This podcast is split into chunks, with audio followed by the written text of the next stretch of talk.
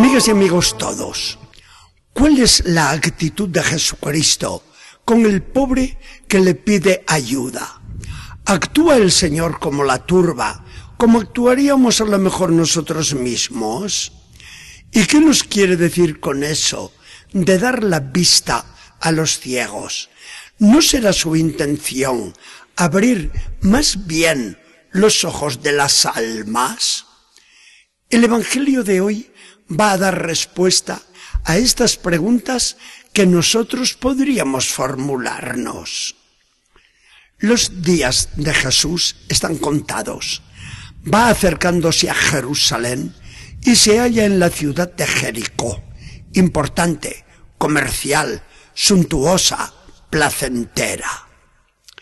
Al salir ya de la población, acompañado de una gran cantidad de gente, empiezan a oírse los gritos de Bartimeo, un pobre ciego que no ve nada, pero que adivina su salvación, apenas oye el nombre de Jesús.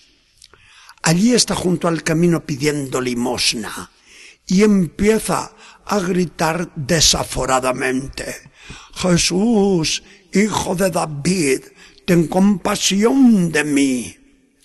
Sus labios pronuncian un acto de fe. Reconoce en Jesús al esperado descendiente de David, es decir, al Cristo que había de venir al mundo. La gente que va con Jesús no está conforme con esos gritos del ciego y empiezan a gritos también contra él. Cállate y deja en paz al maestro. Pero el pobre ciego y mendigo no está para escuchar razones y grita cada vez más fuerte, Jesús, hijo de David, ten compasión de mí. Jesús se detiene y se pone de parte del ciego. ¿Por qué molestan al pobrecito? Llámenlo y que venga aquí.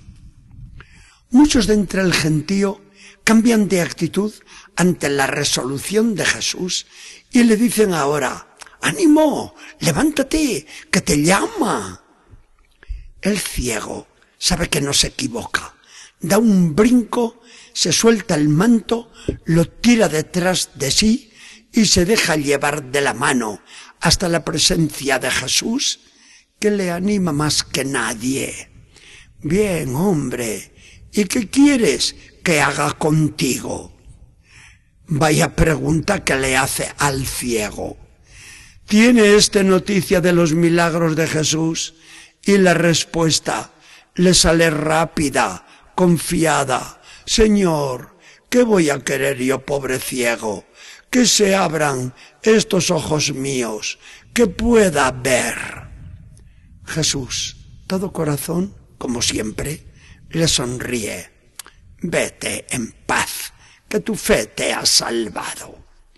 Y el ciego, ante la admiración de la turba, saltando y gritando, va detrás de Jesús contando las maravillas de Dios. Qué milagro tan significativo que hace Jesús poco antes de su pasión y muerte en la cruz. ¿Cómo vamos a necesitar todos la vista bien aguda para adivinar al Hijo de David, al Cristo prometido, al Rey de Israel y del cielo, cuando se revista de las apariencias de un criminal, de un pecador, de un maldito de Dios, porque va a colgar de un madero. Solamente la fe nos va a decir que sí, que ese Jesús es el Salvador, el que nos va a llevar a Dios por el camino del sacrificio, el que no quiere reinos terrenos soñados por los judíos, sino que va a reinar desde el patíbulo convertido en trono de rey tan singular. Otra vez que volvemos al tema de la fe. Jesús ha hecho el milagro porque ha constatado la fe del ciego Y el milagro de dar la vista al que nada podría ver es imagen más perfecta de la realidad cristiana, que no consiste en otra cosa que ver a Jesús, adivinar a Jesús que pasa a nuestro lado y nos llama, hablar a Jesús, contemplar a Jesús, seguir a Jesús. El ciego de Jericó se convierte para nosotros en un modelo del cristiano cabal. Este ciego simpático, simpático por su valentía contra todos los que le recriminan, y por su decisión invencible de encontrarse con Cristo. Este ciego simpático, repito, es un acusador del mundo moderno, incrédulo y despreocupado. Del mundo incrédulo porque no ve, no tiene fe y no se da cuenta de su situación lamentable. Del mundo despreocupado porque no se interesa por recobrar esa fe que un día le iluminaba. No todo el mundo es así, afortunadamente, porque somos muchos los que por la gracia de Dios seguimos a Jesús como aquel gentío que le acompañaba al salir de Jericó para dirigirse a Jerusalén. El mal de los creyentes, como somos nosotros, puede ser otro. Creer y no hacer las obras de la fe. Aquella gente que iba con Jesús no fue capaz de ayudar al pobre ciego, al que incluso regañaban fuerte porque pedía la ayuda de Jesús. Hubo de ser Jesús quien enseñase a sus acompañantes a cambiar de actitud. ¿Por qué en vez de gritar contra el pobre que me llama, no le ayudan a venir a mí?